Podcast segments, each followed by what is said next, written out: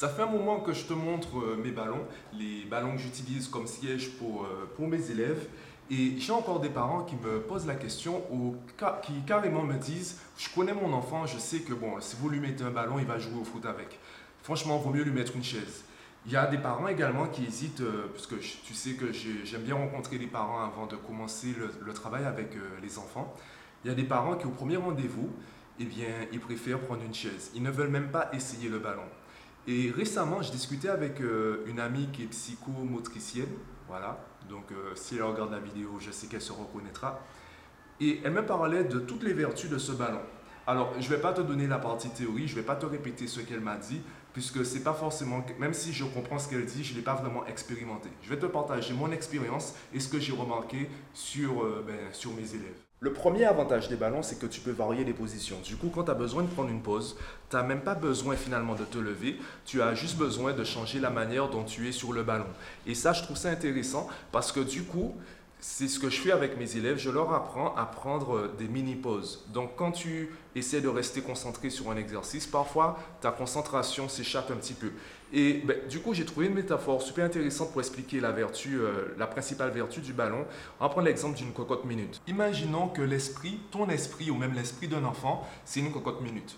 Et la concentration, en fait, c'est l'eau qui est à l'intérieur de la cocotte minute. Évidemment, plus, en fait, plus ce sera chaud, plus la chaleur va augmenter et plus en fait ça va créer de la pression dans la cocotte minute et cette pression en fait cette vapeur d'eau qui va se créer aura envie de sortir. Et bien justement le ballon ce sera la soupape, la soupape de sécurité, le petit sifflet, c'est le truc qui, tourne pour, euh, pour libérer la pression.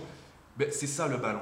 Ça va permettre à l'attention, la concentration de l'enfant de sortir mais à petite dose. Plutôt qu'il euh, décroche carrément de l'exercice, plutôt qu'il qu'il euh, aille prendre 30 minutes de pause ou qu'il commence à procrastiner ou à, avoir un regard vide, en fait, ça va lui permettre de se déconcentrer légèrement, juste ce qu'il faut pour qu'il puisse se remettre rapidement sur l'exercice.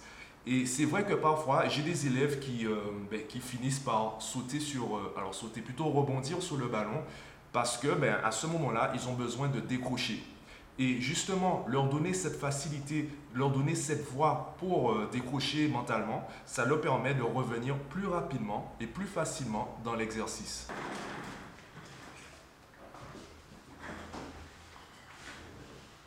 Alors oui, je n'ai pas jeté mon siège de bureau, évidemment, parce que déjà, je n'ai pas les mêmes contraintes qu'un enfant qui apprend encore à se concentrer. Je pense que la manière la plus simple de comprendre comment fonctionne le coaching et comment on est censé travailler nos compétences, je pense que la manière la plus simple, c'est, de regarder la série X-Men.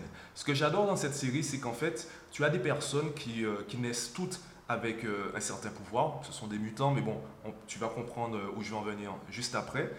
Et pour certaines personnes, c'est une malédiction, pour certaines personnes, c'est une bénédiction. Et dans les deux cas, il, tu as les X-Men qui arrivent et qui te disent en fait, ton problème, ce n'est pas, pas ton pouvoir. Le problème, c'est que tu ne contrôles pas ton pouvoir. Et le deuxième problème, c'est que quand ça arrive, quand ça se déclenche, toi, tu essaies de le, de, tu essaies de le contrôler à 100%. Et tu n'as pas encore ce niveau-là. Exiger d'un enfant qui se concentre alors qu'il n'arrive pas à contrôler sa concentration, à contrôler son attention, eh bien, c'est lui demander l'impossible. Donc, il vaut mieux commencer par des petites étapes et le ballon est une petite étape. Encore une fois, avec la cocotte minute, eh bien, s'il arrive à simplement avoir euh, une petite fuite au niveau de son attention, eh bien, ce sera beaucoup plus intéressant pour lui, ce sera beaucoup plus facile pour lui de progresser au niveau de la concentration que si en fait il n'a rien et on lui dit euh, allez, concentre-toi, force-toi, donc, trouver des, astuces, et c'est là l'intérêt de la productivité de mon coaching, on ne va pas réfléchir à ce qu'il faut faire de manière générale. On ne va pas réfléchir à ce qui est bien ou ce qui est mal. On va réfléchir à ce qui est pertinent pour toi. D'ailleurs, un mot important, c'est le mot pertinence, parce que la pertinence est plus importante que le mot important. Ouais. La pertinence est plus importante que l'importance. Parce qu'il y a des choses qui sont importantes, mais qui ne seront pas pertinentes pour toi. Il y a des activités, des tâches, des compétences qui ne seront pas pertinentes pour toi. Donc mon travail, c'est de trouver les méthodes, les astuces qui sont pertinentes pour toi, pour t'aider à atteindre tes objectifs. Donc avec mes élèves, je propose des choses communes, par exemple les deux exercices à faire tous les jours, les ballons yoga comme siège. Comme ça, ça permet de, créer un effet de groupe, de ne pas, ne pas croire qu'en fait on est différent des autres euh, sur tous les points, parce que c'est très difficile pour un enfant de comprendre ce qu'est la différence. On est différent, mais on n'est pas, euh, tu n'es pas supérieur ou inférieur à moi. Tu n'as pas besoin de te comparer à moi. On est simplement différent.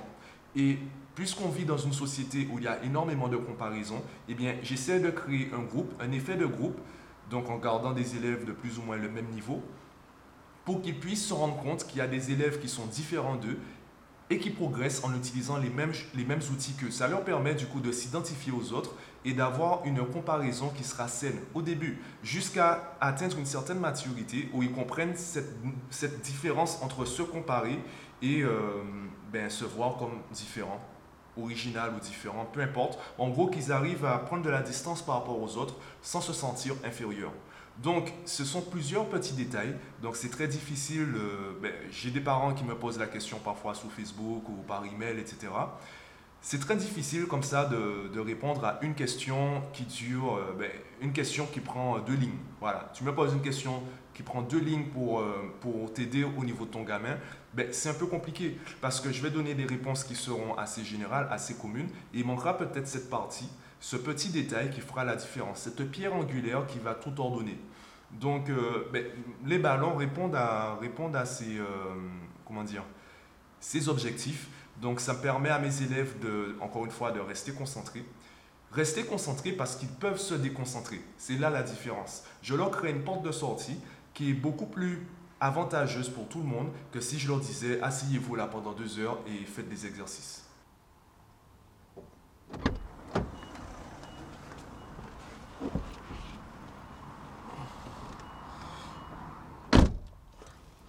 Suis passé à la FNAC, j'ai trouvé, euh, je pense, deux livres intéressants. Là, ça me permettra ben, d'en parler avec mes élèves une fois que j'aurai bien étudié le livre. Et celui-ci, qui est un peu plus personnel. Enfin bref, ce matin, ou du moins hier, j'ai terminé la journée avec une question. J'en ai parlé d'ailleurs avec euh, Marvin. Je lui disais que le problème que j'ai rencontré en ce moment, j'avais du mal à visualiser ma journée entre guillemets parfaite. À quoi ressemblerait ma journée si je n'avais euh, plus aucun problème?